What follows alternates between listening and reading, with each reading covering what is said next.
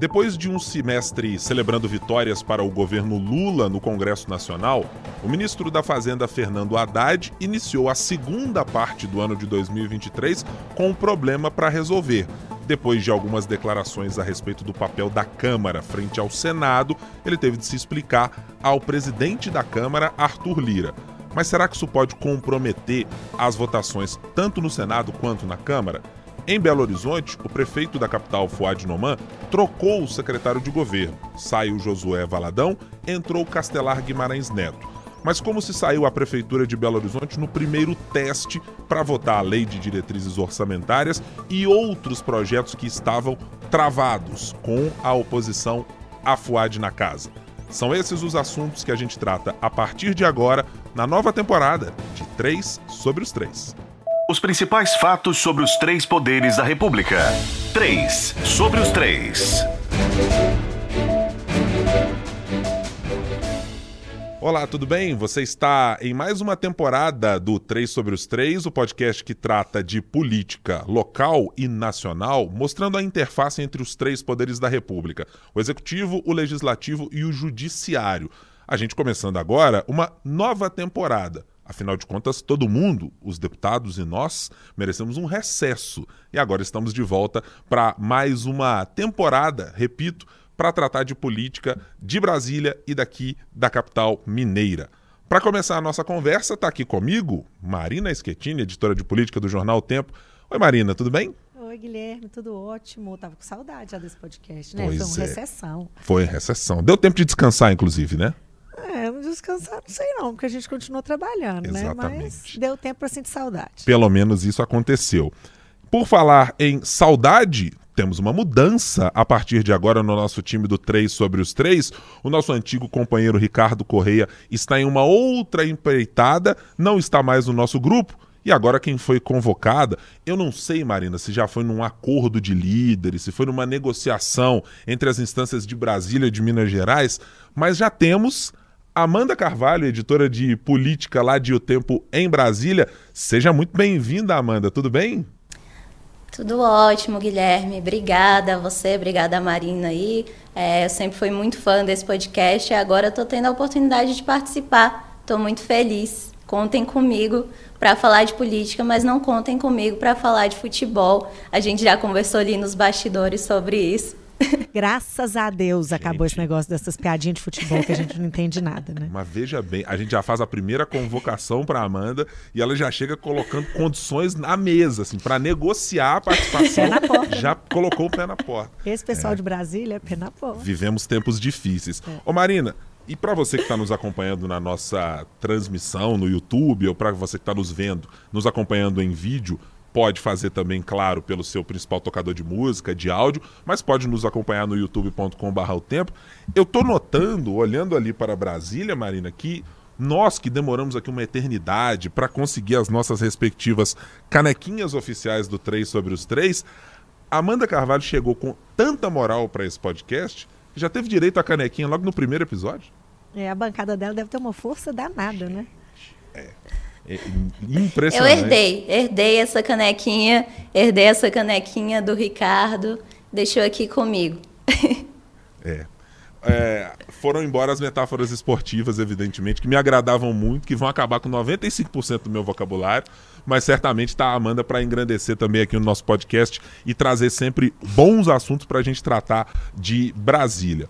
Eu vou começar fazendo uma inversão de pauta para mudar, inclusive, a dinâmica do nosso podcast nessa nova temporada. Para hoje começar falando sobre Belo Horizonte e depois a gente vai conversar sobre a capital federal. Tivemos nas últimas semanas mudanças expressivas no governo Fuad Noman. O prefeito de Belo Horizonte, que estava enfrentando uma resistência ferrenha, em alguns momentos muito além de apenas uma resistência ferrenha, até de alguma maneira desrespeitosa, como aconteceu, e com um pedido de desculpas a, a colegas parlamentares por parte do presidente da Câmara, Gabriel Azevedo, mas fato é que havia um clima conflagrado entre prefeitura e Câmara Municipal. A prefeitura decidiu fazer uma troca em uma secretaria que é central para o funcionamento da articulação política, que é a Secretaria de Governo. Saiu o secretário longevo já em administração municipal, secretário Josué Valadão, que segue na prefeitura no gabinete do prefeito de Belo Horizonte, e chega Castelar Guimarães Neto. E nessa semana tivemos a primeira parte, digamos, do teste, ou um, um primeiro quitute colocado à frente para a gente entender o quanto essa mudança tem impacto de fato na negociação da prefeitura para conseguir ver os seus projetos aprovados na Câmara Municipal.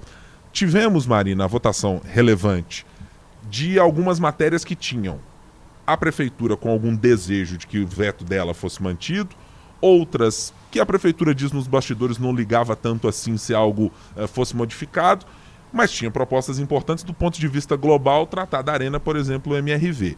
Na sua primeira avaliação, a prefeitura sai vitoriosa? O prefeito Fuad Noman, com a sua troca, já pode comemorar alguma coisa em ter conseguido aprovar os projetos que aprovou e ter alguns dos vetos mantidos também?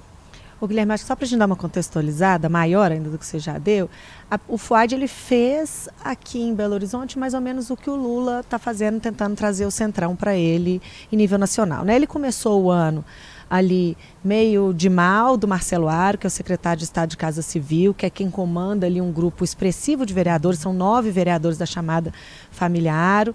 Aí em janeiro ele começou a fazer negociação, ele estava ali relutante, não queria dar o que o Aro estava pedindo, que eram as três secretarias, mas aí o ano foi começando, os embates dele com o Gabriel e com a casa de maneira geral, mas principalmente com o Gabriel, foram piorando, ele ficou muito acuado, ele acabou tendo que ceder lá em abril, ele dá três secretarias para o Aro, a vida dele foi seguindo, ele tinha o apoio da familiar, mas eram apoios pontuais, ele sentia que não tinha fidelidade, ficava ali no meio do caminho muitas vezes, continuava tendo muito problema na casa. Em agosto agora, ele acabou tendo que ceder, principalmente porque estava rolando ali um clima, é, é, fez-se rodar na casa uma suspeita de que haveria um, uma tentativa de um pedido de impeachment contra o Fuad, como isso é uma coisa muito política, muito mais política do que qualquer outra coisa, deu ali um medo maior, o Fuad agora acabou cedendo mais espaço, dando a Secretaria de Governo para o Aro. Ah, o pessoal da base está vendo essa votação de quarta-feira como uma votação simbólica. Simbólica porque é a primeira pós-castelar e eles estão achando realmente que agora eles vão ter do Aro, da família Aro, um apoio, uma segurança para não ficar com a corda no pescoço. A palavra para eles neste momento é segurança. O Fuad vem de muitos meses aí, de muito desgaste. Uma pessoa do perfil do Fuad que a gente conhece é uma coisa muito pior do que para um político um calejado ali acostumado a lidar com esse tipo de oposição que Gabriel e o pessoal do Gabriel fazem. Então, para ele, esse alívio, esse refresco é muito importante. Eles estão apostando que o Castelar, apesar do Gabriel ter postado ali, né, aquela imagem dele cozinhando com o Castelar, para mostrar aquela intimidade que, que teria com ele logo que o Castelar foi nomeado, a prefeitura acredita que não vai ser bem assim que o, o Josué Valadão tinha aquela postura mais quieta, mais tranquila, menos de reação, menos de embate, mas que com o Castelar não vai ser assim. Então eles estão achando que vai inspirar um respeito do Gabriel muito maior. Então eles estão contando isso como uma vitória, até porque o veto que eles perderam, eles dizem que já tinham negociado que é apoio é apoio, ideologia é à parte, é tipo amigos, amigos, negócios à parte. Então, apoio nas pautas de modo geral, sim, mas quando o assunto for pauta ideológica, eles estão liberados para votar como eles quisessem. Então, a prefeitura já estava com isso na conta. O que eles derrubaram lá o veto do FUAD foi justamente sobre os eventos na semana contra o aborto. Então, a prefeitura já estava esperando. Eles também, depois de um mês sem votar quase nada, além da arena, que era de interesse de todo mundo, tanto que passou por 33 a 5, conseguiram ainda votar um projeto da prefeitura. Então, eles eles ainda estão vendo isso também como uma sinalização de vitória e porque eles têm interesse agora em deixar o mês acabar e voltar em setembro com as reuniões ordinárias para nesse período ir negociando a, votação do projeto que eles têm mais interesse agora nesse segundo semestre, que é aquele que aumenta o limite de crédito suplementar de 10% do orçamento para 15% do orçamento. Eles têm a maioria, somando base, é, familiar e mais os quatro da esquerda, eles teriam 28, eles precisam de 21 para aprovar esse projeto. Então eles têm a maioria, mas obstrução na Câmara não é um negócio que o regimento chega ao final, né? não tem um limite para obstrução. Então eles vão colocando requerimento na pauta e eles têm que votar, a não ser que tenha um acordo para retirá-los. Então eles precisam negociar o fim da obstrução e eles querem passar esse período aí negociando isso. É. Tem, Marina, alguns componentes e eu vou dividir aqui o meu comentário a respeito dessa situação, olhando pelos dois lados dessa história. Do ponto de vista das pessoas da Prefeitura de Belo Horizonte com quem eu conversei, primeiro no diagnóstico anterior, ele vai muito de encontro ao que você mencionou anteriormente. É, o acordo é para garantir segurança. Porque em dados momentos, eu conversava com algumas pessoas da prefeitura, em que havia o temor evidente, e uma pessoa com quem eu conversei chegou a dizer o seguinte: olha, há um golpe em curso, em determinado momento. Eu até me assustei e falei, mas golpe? É, de que maneira que vocês estão interpretando isso? Não, começou uma conversa de que tem algo sobre impeachment e algo está rondando dessa maneira. A nossa reportagem procurou, cavucou daqui, cavucou dali e não havia, pelo menos abertamente, uma coleta de assinaturas ou algum movimento que tivesse traduzido ou se materializado para além do burburinho, para além de jogar o temor no ar para ver o que acontecia no meio desse cenário. E diante disso foi que a prefeitura, ouvida essa pessoa, decidiu criar um governo para além de um governo FUAD, um governo também familiar. Porque ele tem algumas variáveis aí para serem colocadas na mesa. Um governo aro começa tendo de saída um acordo com o próprio presidente da Câmara. Não é um acordo firmado agora entre o secretário de governo Castelar Guimarães Neto e o próprio Gabriel Azevedo. Mas é um acordo que antecede, e a gente já mencionou em algumas oportunidades. A partir do ano que vem, pelo acordo firmado para a eleição de Gabriel Azevedo, assume a presidência da Câmara um integrante do grupo familiar, que é o vereador Juliano Lopes, hoje no Agir. Esse acordo é uma espécie de linha que permite sempre haver uma conversa entre o vereador Gabriel Azevedo e o grupo. Por mais que ela possa estar numa relação é, bloqueada por um momento ou de insatisfação de parte a parte, tem sempre um elo capaz de abrir uma portinha ou de fazer com que um telefonema seja atendido para essa conversa acontecer.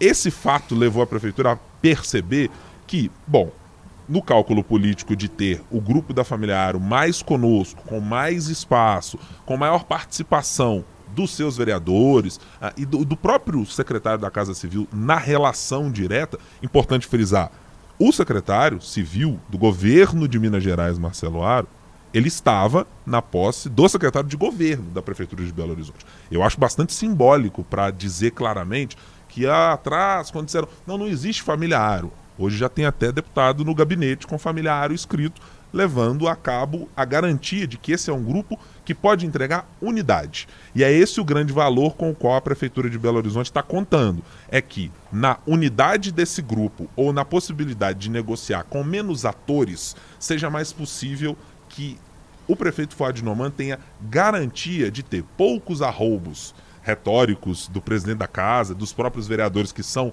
do grupo do presidente da casa. Posso mencionar que o vereador Jorge Santos, o vereador Cleiton Xavier, todos que são deste grupo hoje de oposição ao prefeito, mas que nesse raciocínio da prefeitura pode representar, nesse momento, uma ameaça talvez mais controlada por contar com a força do grupo da família Aro. Por outro lado, conversando com pessoas que estão na oposição, a avaliação da oposição, inclusive, diverge até mesmo dos números que a prefeitura tem a respeito da sua base. Se a prefeitura faz uma conta de chegar ali a 27, talvez 28, em cenários específicos, quem está hoje na oposição calcula que, por exemplo, nem sempre a bancada de esquerda na prefeitura, aliás, na Câmara Municipal, nem sempre a bancada de esquerda estará ao lado da prefeitura contra essa oposição muito direta é, feita pelo presidente da casa e o seu grupo político nesse momento.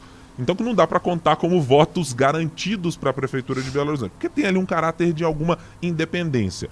Há outros vereadores que têm relações pessoais com o secretário Castelar Guimarães Neto, que antecedem a ida dele para a Prefeitura de Belo Horizonte. É também uma possibilidade de se contar com algo que seja, olha, por mais que a Prefeitura gostaria de ter determinado vereador a seu lado, olha, peraí, ele tem uma relação anterior para conversar, ele tem uma relação anterior para respeitar, um tipo de conversa para ter com o grupo de oposição, que não é uma transferência automática para parar do lado da situação. Por tudo isso, Marina, me parece claro que esse primeiro momento de votação que a gente teve na Câmara tem muito mais de observação das duas partes, ou seja, do presidente da Câmara para olhar, deixa eu ver quem é ali um potencial é, aliado deste momento que pode virar um inimigo, a depender de como a votação foi, a depender do clima que ele apresentou lá no Pinga Fogo, na hora de fazer a sua manifestação contra ou de cobrar algo da prefeitura e da prefeitura da mesma maneira, de olhar para as outras é, cabeças que estão ali junto com o vereador Gabriel Azevedo e dizer: Deixa eu ver quem no grupo ali do vereador também pode abrir uma linha de diálogo, caso seja atendido na sua base, ou caso tenha alguma insatisfação que existia com o secretário Josué Valadão e que possa ser sanada por Castelar Guimarães Neto. Então me pareceu claro, objetivamente, que a prefeitura conquista vitórias em temas que para ela eram importantes nessa votação. Eram os temas substanciais e mais importantes, talvez do ponto de vista de imagem para o prefeito Fuad Noman, o caso da Arena MRV, por exemplo, até poderia ser, né? se você considerar, ele é um prefeito, ele é atleticano, não tem uma relação é, de animosidade com o grupo que é dono da Arena MRV, então não quer também desagradar o torcedor do Atlético que estava lá nas galerias, etc. Então não tinha motivos é, também para manter qualquer dificuldade, facilitando as coisas passarem, é, é, muito mais positivo, me parece, do ponto de vista político. Mas também não vi muita gente colocando muitos dedos para dizer isso aqui está pronto, isso aqui está resolvido, porque todo mundo, me parece, está muito mais no compasso de espera por é. enquanto. Quem não acredita nessa boa vida da prefeitura, lembra que as negociações no mundo político, no geral, executivo e legislativo, hoje em dia, não são no atacado, são no varejo e que esse apoio do, da familiar agora veio mais na troca da secretaria pelo fim do impeachment do que por um apoio. Os mais otimistas estão dizendo que é duradouro e que é não só agora para o impeachment, mas para uma, uma relação duradoura e que poderia contar, inclusive, com a intervenção do próprio Aro, caso essa negociação agora para limpar a pauta não renda. Com a entrada do Castelar, que é primo dele, fica uma coisa mais pessoal, com uma influência maior ainda do secretário nessa negociação, que teria uma influência maior sobre o Gabriel. São essas análises, são essas especulações do momento que é isso. É como o pessoal da prefeitura fala, né? Foi simbólico. Essa primeira votação foi simbólica, chegamos, estamos juntos. Agora, se eles vão permanecer juntos, a gente vai esperar setembro, para a gente ver como é que vai ser. E é uma outra conversa, né, Marina? Eu ouvi uma expressão da qual eu gostei muito durante essa negociação entre prefeitura eh, e como os grupos se embolaram ali para essa definição, que é curiosa porque ela revela quase que numa síntese qual era a grande preocupação de imagem pública da prefeitura, que era neste momento é uma coisa mais complicada ver com a mudança da secretaria de governo o presidente da Câmara, Gabriel Azevedo, passar a bater na prefeitura. Bater no sentido uhum. ali da crítica mais ácida, mais dura, mais áspera. É, bater na prefeitura neste momento é bater em alguém com quem ele tem um acordo. É bater Exatamente. num grupo político que sustentou a sua chegada até um cargo que, até o momento, é o cargo mais importante conquistado por Gabriel Azevedo até hoje e que o permite tocar a pauta de uma certa maneira, de colocar um debate na cidade ou levar a cidade a discutir e a Câmara de uma certa maneira. Mas o grande fiador, evidentemente, considerando a qualidade do próprio Gabriel na sua articulação política, nas suas ideias e nos seus projetos, mas esse grupo da Familiar também foi o grande fiador da possibilidade de ele chegar ao local onde ele chegou. Haverá ingratidão por parte dele? o acordo a ser cumprido para por ali, não há possibilidade de outros serem construídos, ou seja, há uma necessidade de renegociação das bases em que tudo que foi feito daqui para trás, ou dali, anteriormente a, a, assumir o cargo Castelar Guimarães Neto, tudo pode ser colocado novamente em negociação, o que para a prefeitura, convenhamos, quem estava nas cordas preocupado com CPI, com o temor de eventualmente o impeachment, com uma pauta travada com quase 2 mil requerimentos a serem apresentados, é, a serem resolvidos depois de apresentados, convenhamos, é um cenário de bem mais calmaria Sim. do que eles têm. Ô Amanda, deixa eu te trazer para essa conversa para perguntar o seguinte: esse cenário que eu imagino que a gente descreveu aqui em Belo Horizonte, para falar das relações entre executivo e legislativo, não tem nada muito distante de como as relações entre executivo e legislativo aí em Brasília também ficam, né? Ora tem que se juntar com um grupo que está ali no, digamos, centrão raiz, mas tem o centrão conservador ou centrão ideológico que também entra nessa conversa. Os republicanos vêm um pouquinho para cá, conversa com um pedacinho do PL que tem alguma chance de se não for governista, pelo menos não é oposicionista, é, o cenário tem algum quê de semelhança, não tem? Não, com certeza, né? Como vocês bem colocaram aí, é, a gente tem que avaliar se esse sucesso inicial vai, vai ter uma eficiência ali é, linear, né? Se, se vai ser uma coisa que vai oscilar ali para frente. A gente sabe que essa tática de trocar as peças ali no tabuleiro para melhorar o desempenho do, do jogo já é conhecida na política, né? Então, que foi o que a prefeitura fez, como vocês colocaram, né? A impressão que passa é que o FUAD está bem, é uma Câmara ali complicada, ao meu ver, né? Então, parece que essa jogada aí foi de fato esperta e surtiu efeito positivo até então, né? Como foi o sucesso dessa votação. Então, essa mexida aí, corrijam-me se eu estiver errada, ela enfraquece, né? O, o presidente aí da Câmara, o Gabriel Azevedo, isso aumenta o poder do Marcelo Aro aí, que é, que é uma figura, um personagem muito interessante, conhecido por aqui também, é, mas melhora a relação com a prefeitura, com a Câmara Municipal, acho que faz parte aí do jogo, né? Teve consequência boa até agora, mas como vocês bem colocaram, será que vai ter consequência ruim também? Não sei, é uma coisa que a gente tem que avaliar mesmo porque a gente sabe que, que na política as coisas mudam rapidamente. É. Tem muita água para passar ainda debaixo dessa ponte para definirmos com certeza se a Prefeitura de Belo Horizonte vai ter tanta calmaria assim. E acho, Marina e Amanda, que tem um componente que a gente nunca pode tirar deste jogo, que é até o dia, se o acordo for cumprido pelo vereador Gabriel Azevedo, é Gabriel Azevedo que está sentado na cadeira e ele tem uma habilidade política e uma capacidade de se reinventar, mesmo diante de circunstâncias adversas, de criar um novo discurso para tentar. Isso é o principal. Isso é uma característica que o Gabriel tem que é muito evidente. É, e acho que ele consegue, inclusive, carregar muitos dos vereadores que às vezes estão ali pensando: nossa, eu acabei de sofrer um baque, a situação ficou mais difícil, a prefeitura conseguiu aqui algo que mudou um pouco a rodada das coisas, mudou o eixo disso. O Gabriel Azevedo está sempre pronto ali dizendo: não, não, não, calma aí, vem cá. Vamos tentar aqui achar uma outra solução para que a pauta ou a ideia ou a proposta que ele tem ali, seja em conflito com a prefeitura ou uma ideia própria, que ela sempre volte para o debate público. E eu acho que é uma coisa que ele acaba tendo a favor dele é que o Fuad realmente tem uma dificuldade de atender os vereadores muito grande. O Fuad tem uma dificuldade de atender o próprio grupo dele.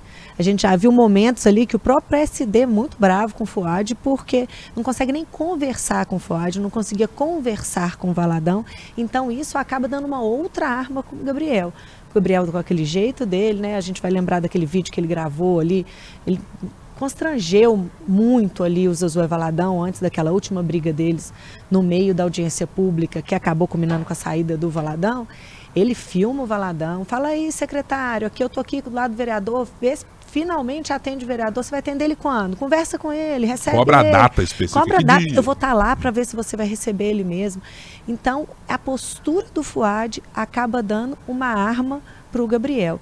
E agora, com a chegada do Castelar Neto, a aposta da prefeitura é que o Gabriel não consiga crescer como ele crescia diante do Castelar Neto. Então, que ele perca um pouco dessa força. A ver, né? É. Vamos ver. E tem uma outra dúvida, Marina, que eu tenho, e essa a gente vai ter que esperar um pouco mais para ver como a composição se dá.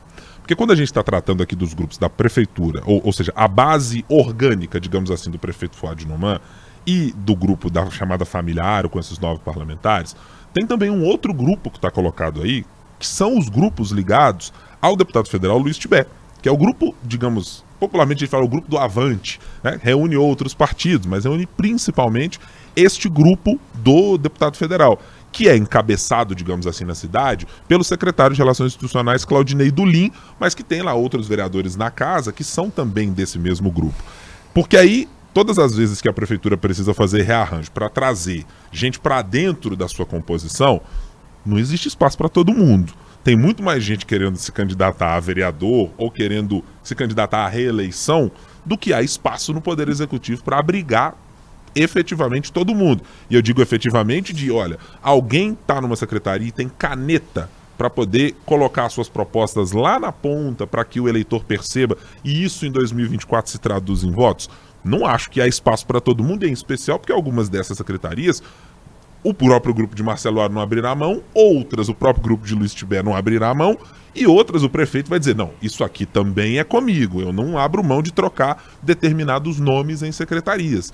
Então tem uma composição de ajuste aí que precisa ser feita para que o prefeito consiga, como a Amanda pontuou, é ver se no longo prazo isso vai se sustentar. Porque vai ter ainda um, eu diria que uma busca desenfreada por espaço no executivo, por apoio do executivo, por execução de obras via prefeitura para garantir visibilidade para todo mundo que quer se candidatar no ano que vem, estando na base do prefeito.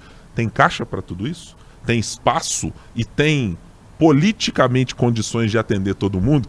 Eu sempre acho que nunca tem. Afinal de contas, a gente olha pelo governo federal, a gente olha pela Câmara com valores muito acima do que são capazes de ter os executivos de Belo Horizonte e a Câmara Municipal, e ainda assim está sempre faltando alguma coisa. Tem sempre alguém dizendo: não temos esse recurso, calma lá, não dá para entregar esse ministério, não dá para entregar essa secretaria, ou esse espaço aqui é da cota do presidente, esse nome aqui não sai.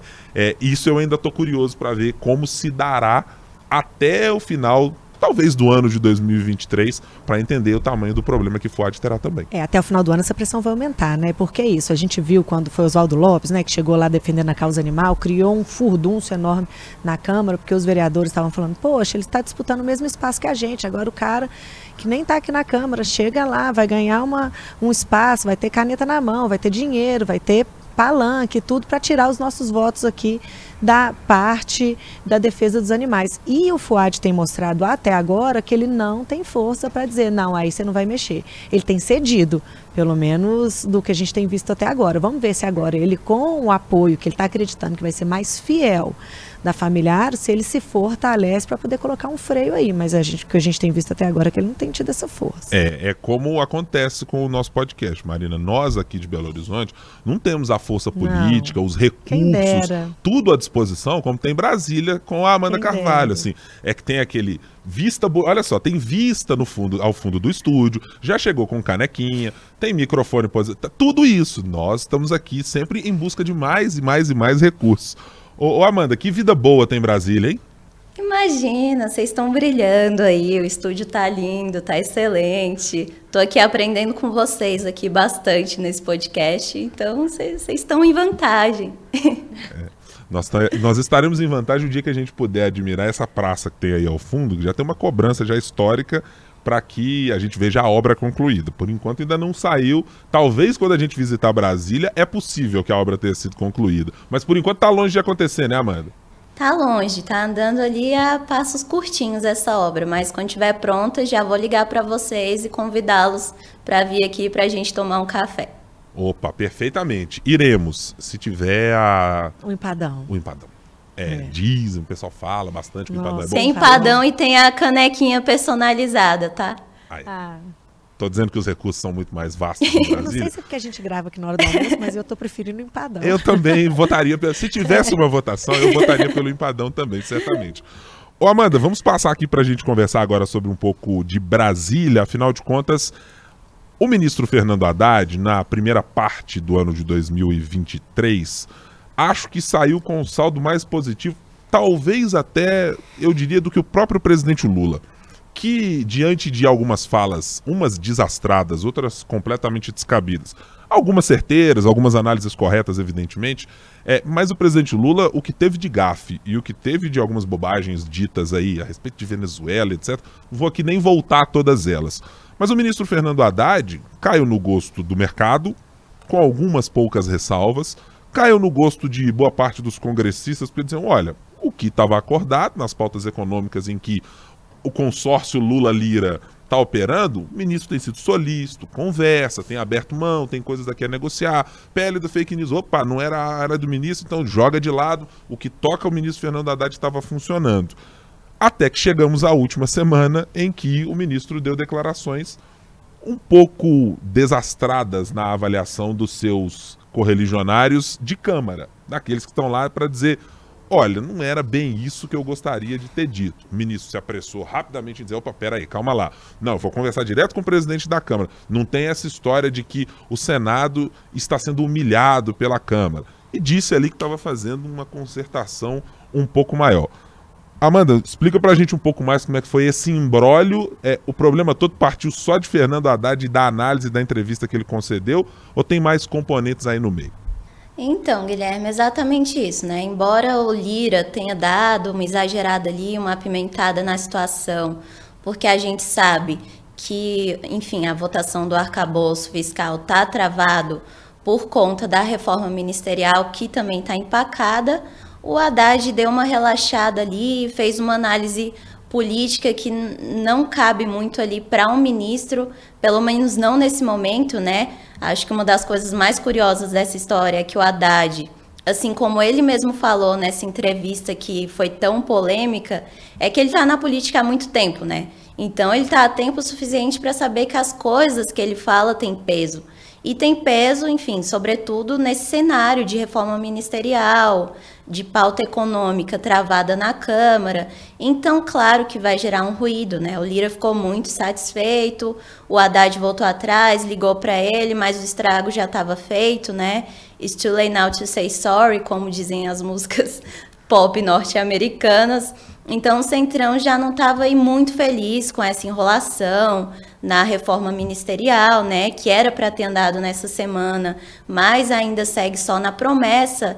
Então, a promessa não importa muito, o que importa é de fato quando o Lula assinar ali, não só ficar prometendo, é, enfim, gerando ali essa expectativa. Então, nada ainda foi oficializado e ainda se aguarda a entrada do PP e do Republicanos no governo, né? Uma coisa que já está aí no ar há muito tempo.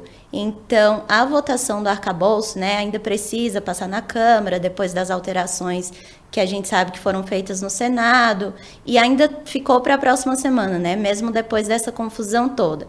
A gente sabe que sem esse novo marco fiscal aí, o orçamento do ano que vem fica comprometido, né? A gente já está aí no meio de agosto e o projeto tem que ser usado ali na LDO, como a gente sabe. Então foi uma fala que só serviu aí de lenha na fogueira que já estava é, suficientemente acesa, né? E como você falou, Guilherme, para a gente ver como são as coisas na política são efêmeras, né? É, até pouco tempo atrás, o Haddad estava sendo elogiado pela articulação com o legislativo, né? principalmente na aprovação da reforma tributária, né? aquela aprovação que a gente lembra que foi histórica.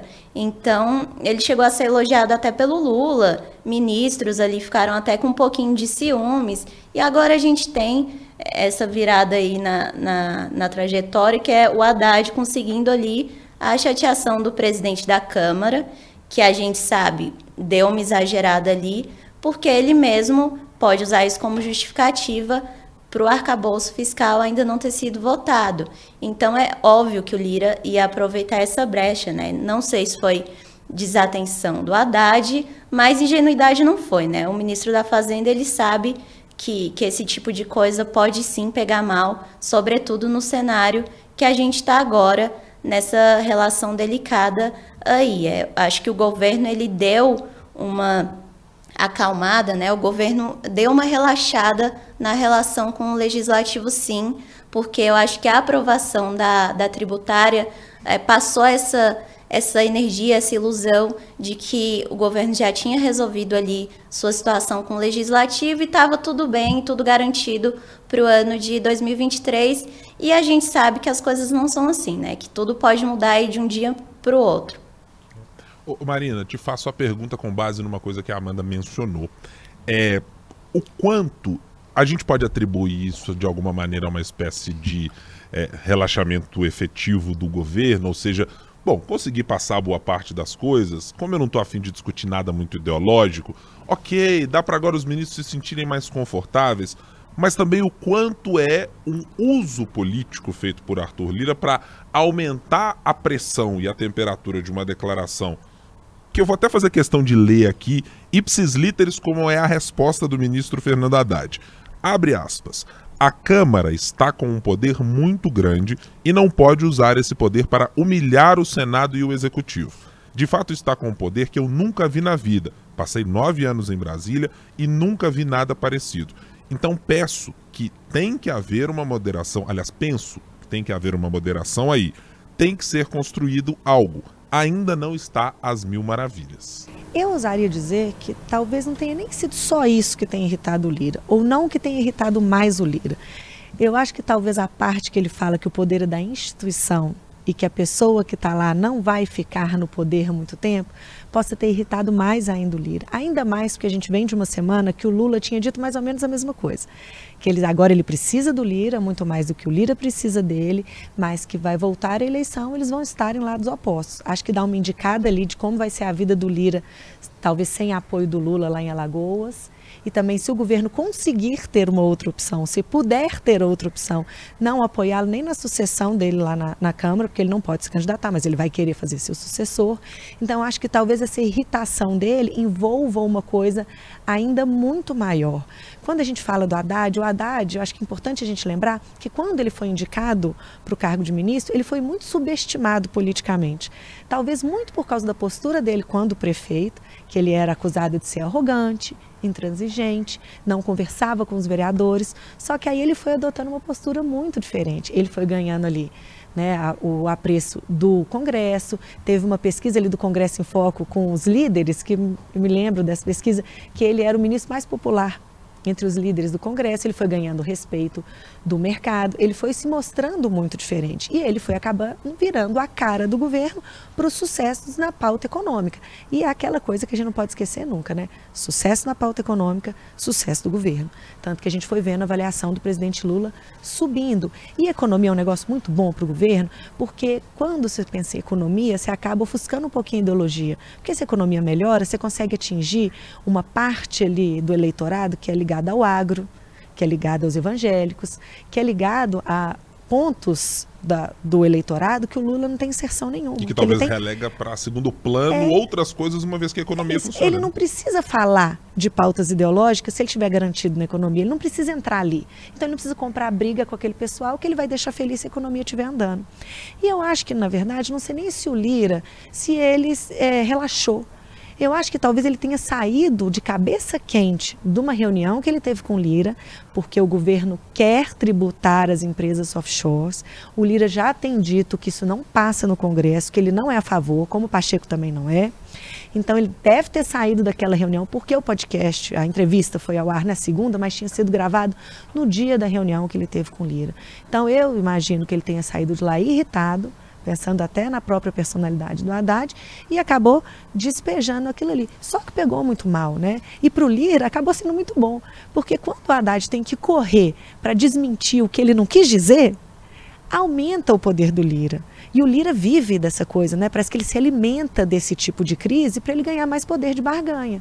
Então agora, a resposta do Haddad, que correu lá e praticamente falou, pelo amor de Deus, me desculpa, e o resultado prático, que foi o atraso das votações, atraso de reunião de líder, a insatisfação do Congresso como um todo, acabou dando mais força para o Lira para as negociações. É uma coisa que a gente já disse várias vezes aqui. Ele vende a dificuldade, ele cria o problema ou tira o melhor do problema para poder vender a facilidade. E o preço nunca é baixo, é sempre alto.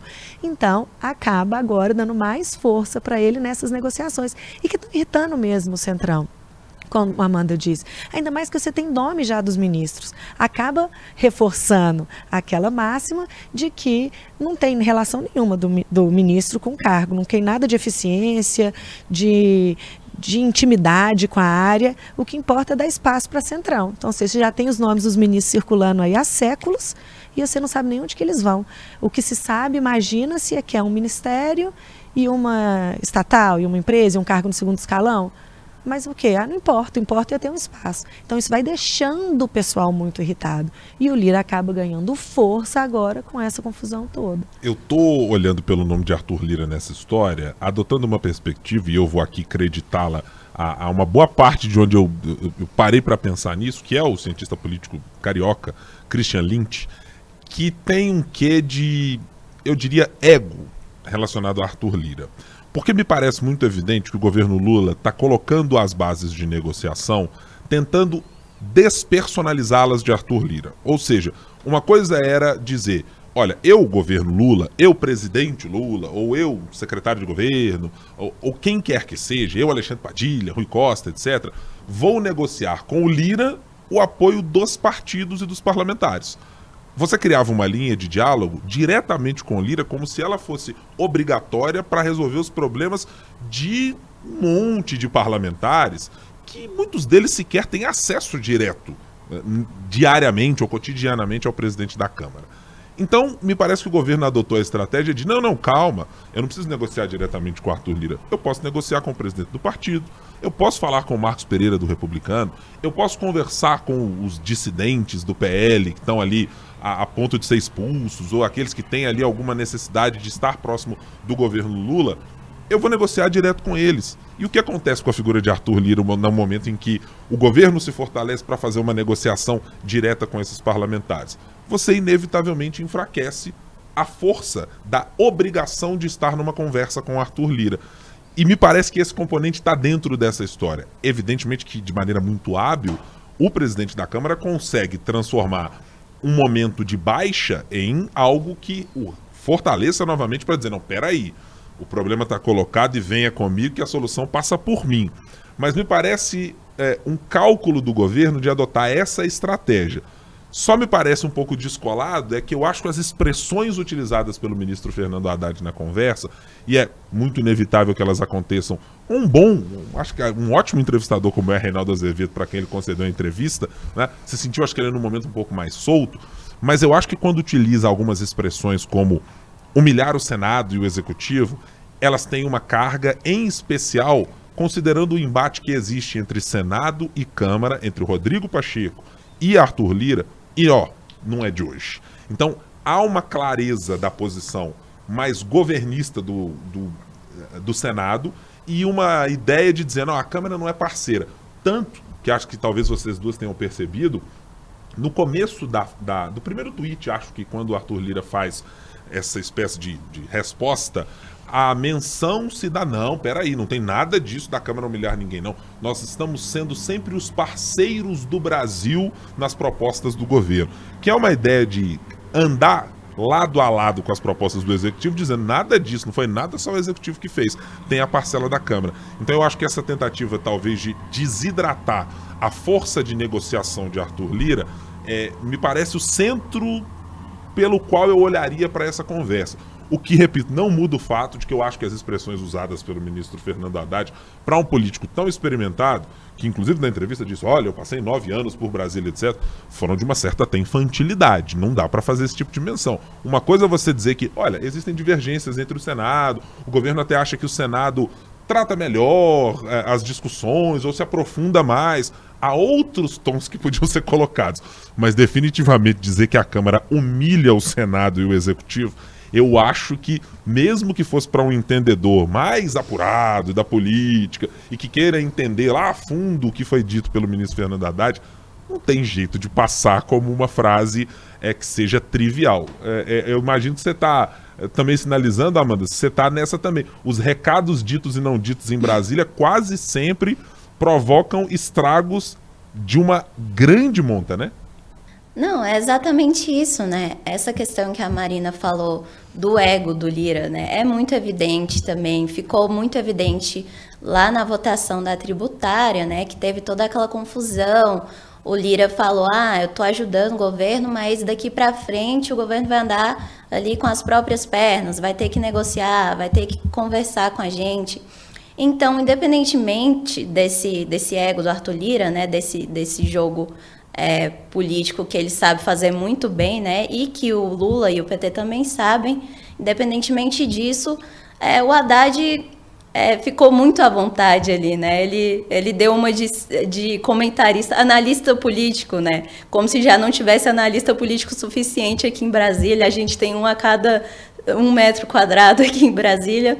E aí ele quis fazer essa análise, falou um pouquinho demais ali, colocou as palavras é, de forma errada ali, talvez ali um pouco de uma forma muito mais dramática do que, do que a análise pede, e acabou irritando Lira, né? Enfim, não só pelo ego que ele carrega, mas porque já tem essa questão aí de insatisfação com a demora da reforma ministerial, né? Então, realmente não era o momento ali é, de o Haddad é, colocar isso. Mas, de qualquer forma, também, a gente sabe, como a Marina falou também, que o que importa para a pessoa que vota, né, o que importa para o cidadão, para o eleitor, é a economia, é o que vai mexer com o bolso dele, diretamente com o bolso dele. Não está preocupado ali com a articulação é, do, do presidente com, com, o presi com o presidente da Câmara dos Deputados. Está preocupado com a economia, que é o que de fato vai definir se o governo teve sucesso ou não, sobretudo agora em que as pautas econômicas vão pipocar aí no segundo semestre, né? Essas pautas de costume estão um pouco de lado, né? O que, o que muita gente esperava é que essas pautas de costume ficariam ali bem mais em evidência no governo Lula, mas de fato não. Agora o foco tem que ser a economia. Então, o ministro da Fazenda, Fernando Haddad, tem que tomar um pouquinho de cuidado aí com essa situação, pelo menos agora.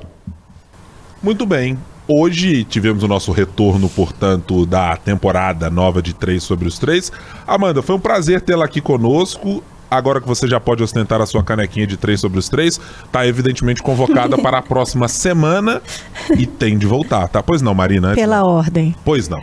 Presidente, pela ordem. E as nossas apostas? Gente do céu, tinha as apostas da semana. É, por decisão soberana desta presidência, temporária, evidentemente, eu não darei apostas da semana nessa semana. Oh, Vocês preparem bem. as suas apostas da semana para a próxima, devidamente amparadas. Achei pouco democrático, mas tudo bem. É para mostrar que a temporada mudou. Ah, ó, que a, o jogo virou. A, a ordem de poder aqui nós estamos tentando mudar. Ainda mais que eu perdi as minhas metáforas futebolísticas. Tudo muda, tudo muda. A gente tem que falar. É, vai ter que ser assim. O jogo virou mesmo. Na semana que vem voltaremos e traremos mais. É, mais. Então, Amanda, ó, o recado já foi dado pela Marina. Prepare-se para a semana que vem para as apostas da semana e no que você. Vale dica de Netflix, etc. Não, mentira. Não, não vale mais? Não, não, não vale. Não, não vale, não. Mas que tanto de regra nova é essa? É, gente, as coisas mudam. Eu não vi o regimento, você já começou com o artigo 94, inverter na pauta. Totalmente, inverter na ordem. Agora já vem com esse tanto de regra nova. Que absurdo. Nós vamos precisar terminar então rápido para a gente fazer uma reunião aqui. Porque... É, já foi chamada aqui pela mesa diretora. Amanda, prazer. Até a próxima semana a gente se fala. Eu que agradeço, Guilherme, Marina. Obrigada aí a vocês. Até a próxima semana. Marina Schettini, a gente volta na semana que vem, já ansioso para a sua aposta da semana, da semana que vem. Ah, olha só, agora eu quero falar minha aposta. Esta... Mas então tá, semana que vem eu venho com as minhas apostas. Voltaremos. Muito obrigado a você que esteve conosco aqui no 3 sobre os 3, nesta reestreia, na nossa nova temporada de análises políticas dos três poderes. A gente volta na semana que vem, você pode nos ouvir no seu principal tocador de podcast e, claro, pode nos acompanhar também no youtube.com/o tempo. Muito obrigado pela sua companhia. Tchau, tchau.